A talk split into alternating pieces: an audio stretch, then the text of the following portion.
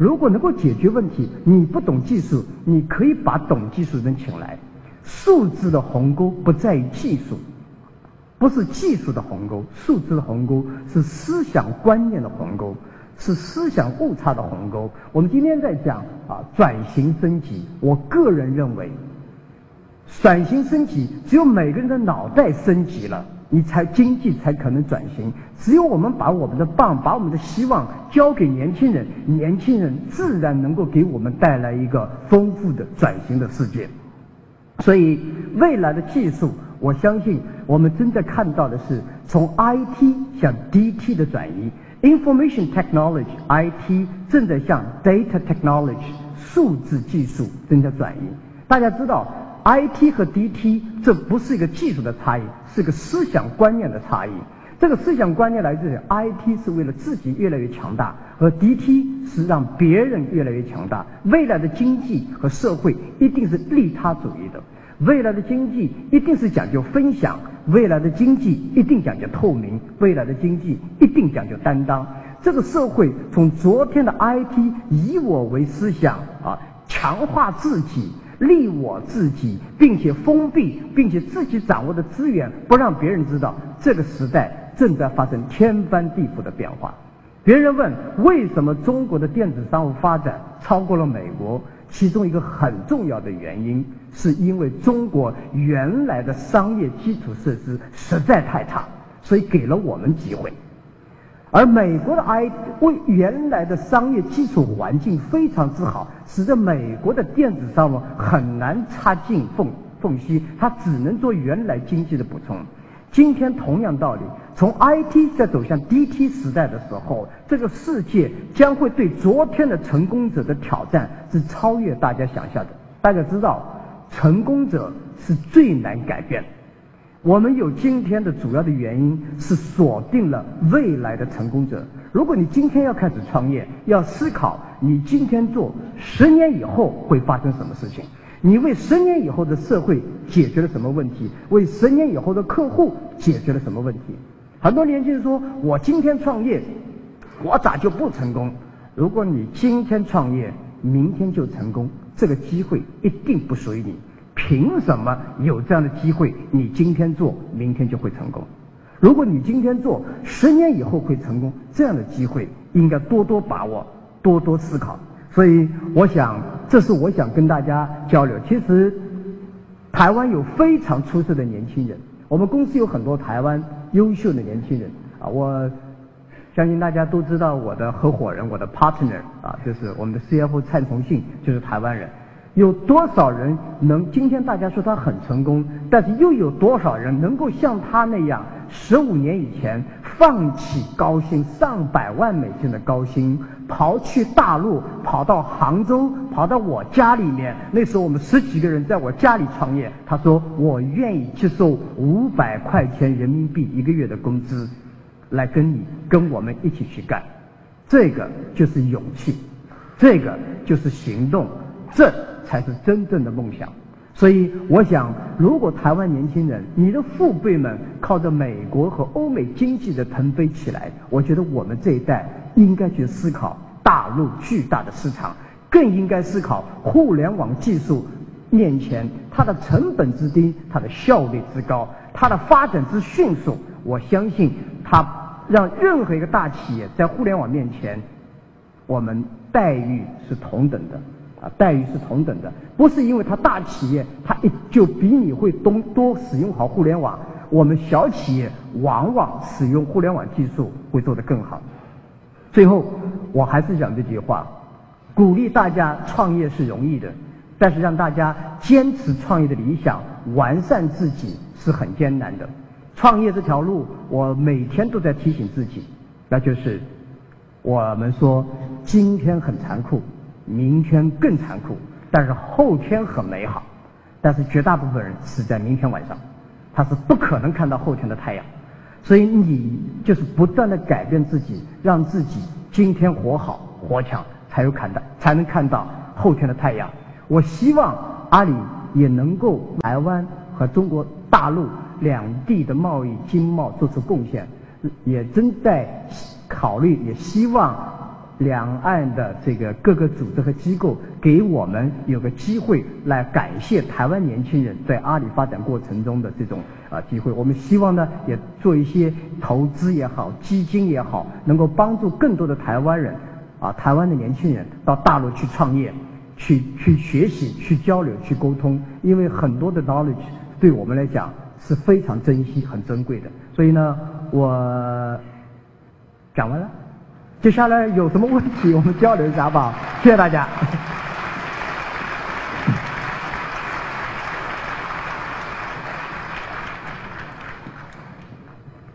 哎，有人已经提了题目来哈，是不是请郑立中会长给他收集一下？然后还有没有？好，这边有问题的哈，请大家拿用纸条写到前前面来。啊，第一题先来过来。OK，呃，Jack，我是一九九九年投资阿里巴巴 A 轮融资的 Transpac Capital 汇雅集团的呃合伙人。问题是，能否提供你曾经遭遇的挫败一两件？你如何应对，转化为新的动力？啊，谢谢这个 Transpac，感谢我们所有当年支持过阿里巴巴的这个这个风险投资啊。嗯，现在有很多书是写阿里巴巴的，其实没有一本书是我们自己写的啊。啊，我希望有一天我能够写的那本书呢，叫《阿里巴巴一千零一个错误》。啊，其实错误要比那些经验呃那些取得的成绩来的更加珍贵。啊，如果要讲几一两件我受到受受到的挫折，啊，我讲其中有一件吧，就是全球化。这么多年来，我去思考一个问题：全球化绝对不意味着你在国外有工厂，绝不等于你在国外有业务。国外有业务的企业不等于是全球化的企业，国外没有业务的企业不等于没有全球化的思考。全球化是一种战略思考，全球化是如何为外面去创造独特的价值。啊，我在硅谷。的全球化是在二零零年，那时候刚刚融到资，脑子就发热。往往是有钱以后就开始错误来了。我们在硅谷请了很多年轻人，准备做什么呢？做中美之间的贸易。我们觉得美国人英文比我们好，技术也比我们好，贸易应该不错，我们就搬到了硅谷去。结果到了硅谷，我们才是大大问题。硅谷那些年老外会讲英文，但是他不懂贸易，会搞技术，也不懂贸易。我们在硅谷成立了三个月，各种各样的人都加入，都觉得互联网不错，加入了我们公司。结果三个月以后，我发现大问题，一下子请了七八十个人，但是这些人不是我们要的人。那怎么办呢？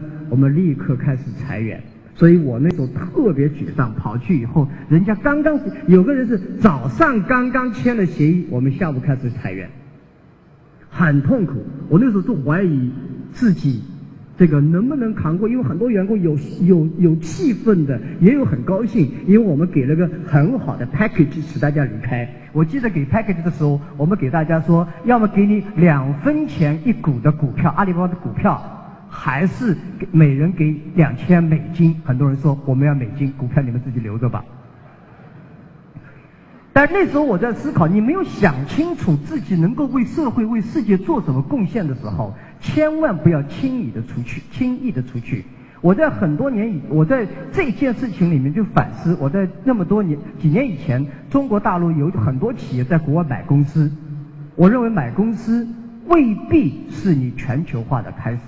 有一家公司，我问他，我说你为什么在那边买了这么一家公司？他说人家有先进的技术，又有先进的管理经验。我说人家有先进的技术，又有先进的管理经验，把它卖给你了，就缺了你这点钱。其实，我觉得我们想明白，我们到底如果去当地要做什么样的独特的价值，是你去做的事情，是当地的企业做不了，这样才是真正的去思考。如果讲第二件的这个，这个这个挫折啊，也是。我对雅虎中国，我不是跟雅虎合并啊，以后呢，我们买了雅虎中国，经过了一年到两年的整合，我们发现是极其疼痛，非常之大。哦，前面那个经验告诉大家，我们在请人以后，所有的企业请人不要找最好的人，找最合适的人。千万不要拖拉机装上一个奔波音七四七的引擎，最后你也倒霉，那个引擎也倒霉啊！就是你觉得呀，这个听见很多，我以前请了很多跨国公司的副总裁加入我们公司，我那时候一总共融资五百万美金，有一个市场部的副总裁来，他给我做的第一期预算是一千二百万美金，做市场。我说，他说我不好意思，我从来没做过八百万美金以下的预算，所以。把一个波音七四七的引擎装在拖拉机里面，其实是很悲剧的，啊，这是我第一个错误所能的学到的。第二个，跟跨国公司进行收购兼并以后，雅虎其实我们买进来以后也受到了很大的挫伤，因为我们觉得，我们自己觉得无所不能。今天我们只是买了个雅虎中国，买回来以后发现。中间的问题很大，我们处理的事情又比较粗糙简单，我们要求别人一定要按照我们的方法去做，所以我们后来发现，我们在企业发展过程中，任何一次错误，如果你不去复盘，不去反思自己犯了什么错误，都在埋怨别人的时候，你是不会进步的。错误是你成长。最好的营养是公司发展最好的营养。一个公司你要看啊，我我一直这么坚信的，一个优秀的公司是你经历了多少次灾难，并且依然在那儿，这才是个好的公司。所以我想我自己在这里面学到了很多，得到了很多。今天我比别我说我们干部领导者要给跟你的部下比的是什么东西？你千万不要跟部下比能力。比能力，你就基本上你会越来越失望，因为你请他来，他就是能力比你强，你才请他来。你要跟他比的是眼光，跟他比的是胸怀，跟他比的是抗击打能力。他年轻人碰上两次失败可能沮丧，像我这样皮厚，二十次都没反应，对吧？OK，请问马云先生。我们到基金会推动三十年学前教育，培养了两万多名的优质蒙特俊力优师。如何与阿里巴巴的网络平台互相结合，一起造福中华民族下一代的优苗？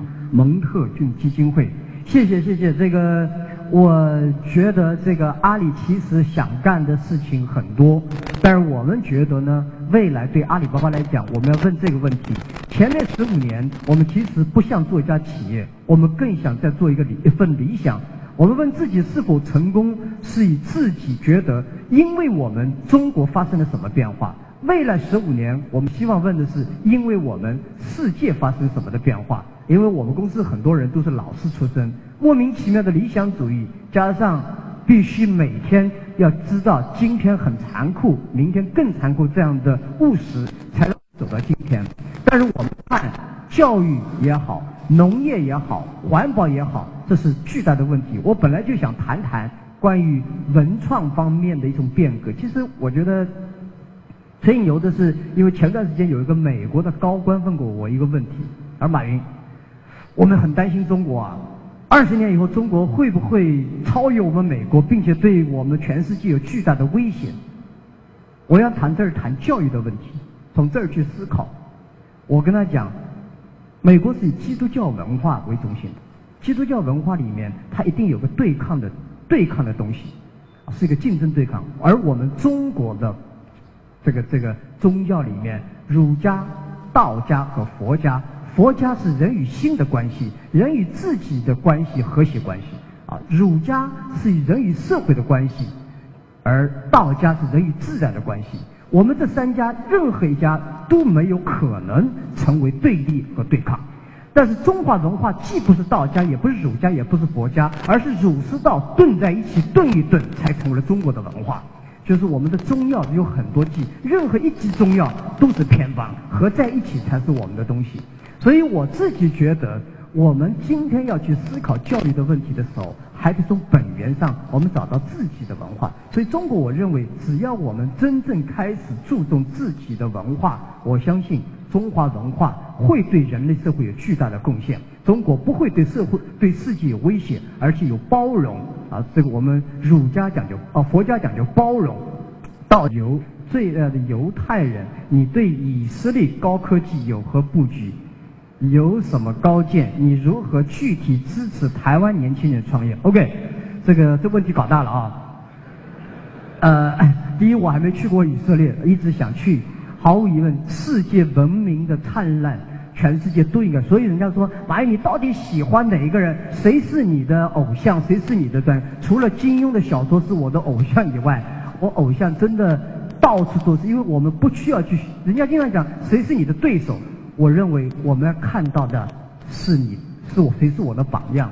啊，很多年以前，人家说马云你太狂妄了，因为很多年以前我讲过一句话，我用望远镜也找不到对手。人家说哇，怎么可能？其实我用望远镜干嘛找对手？对手都在隔壁，你要找的是榜样，看看人家身上有什么东西比你好。以色列犹太人有很多东西，确实是人类的宝贵财富，在中华民族的宝贵财富也很多。至于如何帮台湾年轻人创业，我刚才讲，首先呢。我希望大家开拓眼界。其实真想想看，昨天晚上我跟一个台湾年轻人在讲，他说我们台湾的网络公司没有大陆这两年搞得好。但是此一时彼一时，十五年以后，我相信台湾的网络公司一定会起来。但是最可怕的是起个大早赶个晚集，台湾的网络公司起得比大陆早，但是晚了。这个中间的问题可能不是我，我不想装着我很懂的样子。我认为台湾本地人、本地的年轻人、本地的那些大佬们应该反思一下，可能更靠谱。